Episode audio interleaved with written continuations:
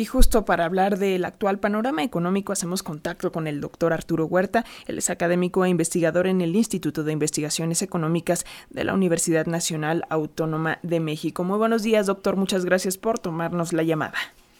Alexia, buenos días. Soy profesor del posgrado de la Facultad Instituto Muchísimas gracias, doctor. Y bueno, pues para, para comenzar, eh, me gustaría que, que, habláramos de cómo nos está afectando eh, en primera instancia el, conflicto entre Rusia y Ucrania, pensando, eh, por ejemplo, en el alto precio de los combustibles, que es una situación a nivel mundial, y también la escasez de, productos como el trigo, como pues otros cereales, también el maíz. ¿Qué nos dice?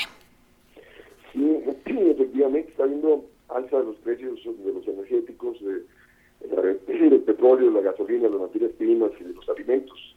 Y resulta que México no es autosuficiente en ello. Nosotros importamos gasolina, importamos gas, importamos materias primas, importamos los granos básicos y esta inflación internacional nos está afectando.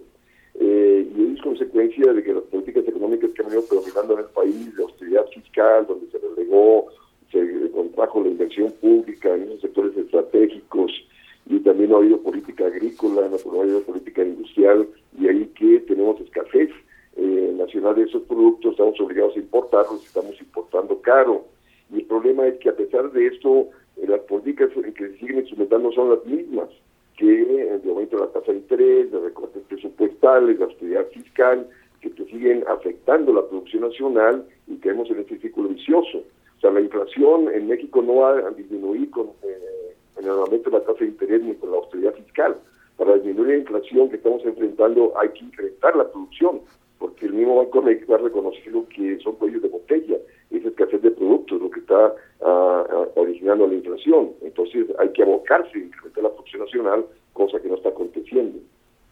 Doctor, pensando en esto de que la tasa de interés no va a solucionar el eh, problema, el aumento en la tasa de interés y que el plan que anunció el presidente Andrés Manuel López Obrador de volvernos autosuficientes, pues no es algo que se pueda llevar a cabo de un día para otro, ¿qué es lo que puede hacer el gobierno mexicano en, un corto plazo para evitar el, el, impacto em, pues en la subida de precios de energéticos, ¿no? ¿Cómo, ¿Cómo está el tema de los subsidios y cuáles son los riesgos? Eh, yo estoy de acuerdo con el subsidio a la gasolina, justo para frenar este, la inflación, pero eh, sí, porque hay quienes se, oponen que esto va a incrementar el déficit fiscal, la deuda. ¿Y cuál es el problema? Si, si tú te endeudas en moneda nacional, no hay problema. Eh, y, y al evitar la inflación, pues vas a evitar que siga aumentando la tasa de interés y vas a evitar que se contraiga más la actividad económica. Entonces, esos subsidios a la gasolina repito, o se eh, evitaría que la inflación crezca y por lo tanto te permitiría que evitar la mayor calidad de, consumo nacional para mantener la dinámica económica y al mantener la dinámica económica el gobierno termina recaudando más y al recaudar más pues financias el subsidio que estás otorgando para frenar la inflación, en este caso de las gasolinas. Doctor, ¿por qué, eh, eh, a pesar de todo este panorama, el peso se está fortaleciendo frente al dólar? ¿Cómo explicar esto? Mira, la, cuestión, Alexia, es de que este diferencial de tasa de interés, Estados Unidos está en 0.5, el Banco de México la tiene en 6.5, ese diferencial de 6 puntos porcentuales promueve entrada de capitales. Entonces te aumentan las reservas internacionales y por lo tanto se abarata el dólar, se aprecia la moneda nacional. Pero el Banco de México trata de hacer eso justo para abaratar las importaciones y así bajar la inflación. Pero de nuevo, las importaciones baratas te siguen desplazando la producción nacional, sigue habiendo escasez de productos y esto te sigue presionando sobre precios.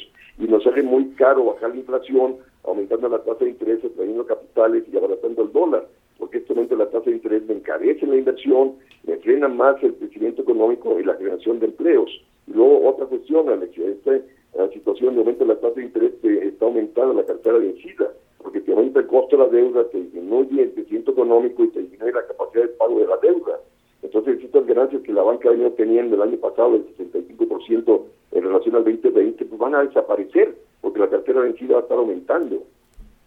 Doctor, y en, eh, con todo esto pudiéramos explicar eh, que la calificadora Moody's bajó a 1.1% el pronóstico de, crecimiento económico para nuestro país este 2022. ¿Cómo lo ve? Mira, yo lo veo una, cuestión realista.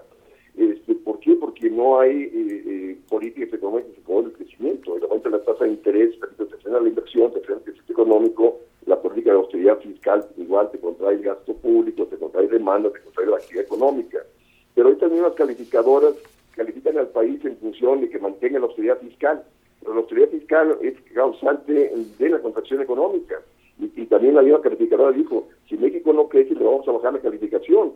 son las mismas políticas económicas que ellos recomiendan las causantes de esta desaceleración de la actividad económica. Entonces el gobierno debe hacer caso omiso de las calificadoras y tener una política económica a favor del crecimiento. Y el crecimiento requiere incremento de gasto público, requiere incremento de deuda en favor de la inversión productiva, requiere tasa de interés. El Banco de México no puede seguir aumentando la tasa de interés, este, repito, porque está frenando la actividad económica y vamos a un contexto recesivo inflacionario que ya está presente. Pues ahí está, doctor Arturo Huerta, académico e investigador en el Instituto de Investigaciones eh, Económicas de la UNAM. Eh, muchísimas gracias por estos minutitos para las audiencias de Radio Educación y bueno, pues vamos a seguir atentos, atentas a el desarrollo de estos temas económicos. Muy buenos días, Muchas gracias. Muchas gracias, doctor.